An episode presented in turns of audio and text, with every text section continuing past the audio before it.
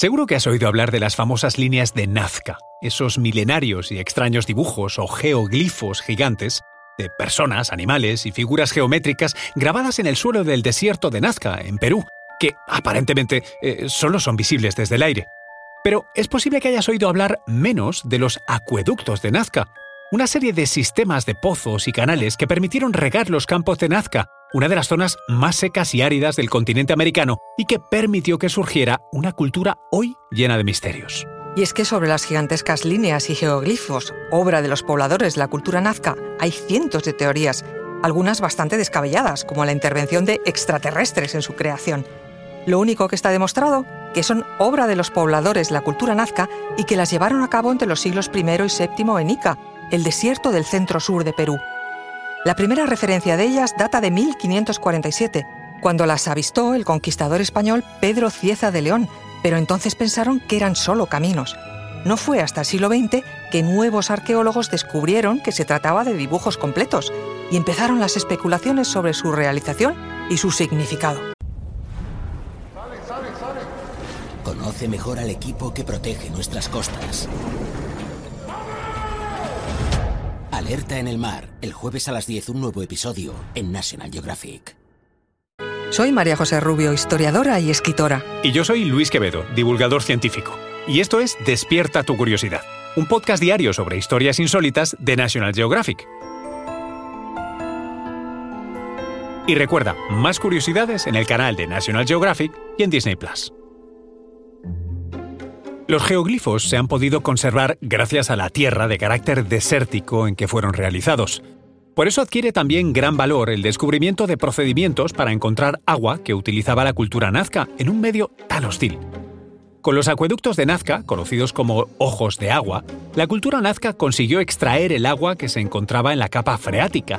Los ojos eran puntos de captación de agua de los acueductos. Conseguían ni más ni menos que extraer agua de más de 7 metros de profundidad. La cultura nazca consiguió sobrevivir gracias a ellos. Las condiciones eran entonces muy adversas y el sistema hidráulico, que cuenta con más de 2.000 años de antigüedad, sigue estando activo y permite obtener agua para el consumo humano y la agricultura hoy. Sus canales tienen casi 10 kilómetros de longitud y son capaces de irrigar más de 3.000 hectáreas de tierra. Lo que la cultura nazca hacía era coger el agua de las filtraciones y de las nevadas de los Andes que pasaba por el subsuelo.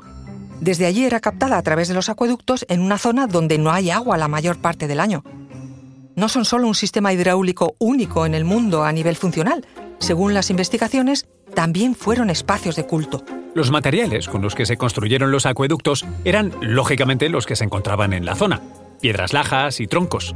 Lo más llamativo visualmente son su boca en forma de espiral, su diseño no es casualidad, se construyeron así para facilitar la ventilación de los pozos y poder bajar a recoger las aguas subterráneas y a limpiar los acueductos. Ah, un detalle. Hace menos de un año, científicos japoneses descubrieron en la costa sur de Perú nuevos geoglifos, cerca de las líneas de Nazca.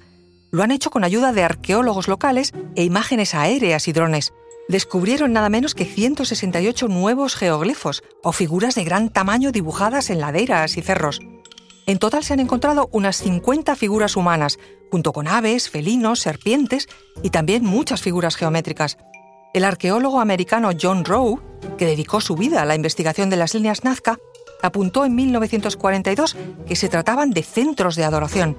Sin embargo, su discípulo Max Ulle se inclinó por la teoría de que se trataba de un gigantesco calendario. La verdad es que su misterioso significado sigue sin aclararse. Este nuevo hallazgo se une a los que ya se conocían. A unos 300 kilómetros al sur de Lima, la capital de Perú, se pueden encontrar arañas que ocupan kilómetros de extensión, aves místicas que rodean la carretera y otros animales sagrados en medio del desierto y que se trazaron hace 2.500 años, a lo largo de cientos de hectáreas. Las líneas de Nazca fueron declaradas Patrimonio de la Humanidad en 1994 y a pesar de la especial protección que gozan, han sufrido en las últimas décadas desperfectos y destrucciones por un turismo irresponsable, vandalismo e incluso por el paso de automóviles o aterrizaje de avionetas en su superficie. Descubre esta y más historias en el especial programación Misterios del Mundo Antiguo, todos los domingos de abril a las 16 horas en el canal National Geographic. Recuerda que Despierta tu Curiosidad es un podcast diario sobre historias insólitas de National Geographic. Disfruta de más curiosidades en el canal de National Geographic y en Disney Plus. No olvides suscribirte al podcast y darle like si has disfrutado con nuestras historias.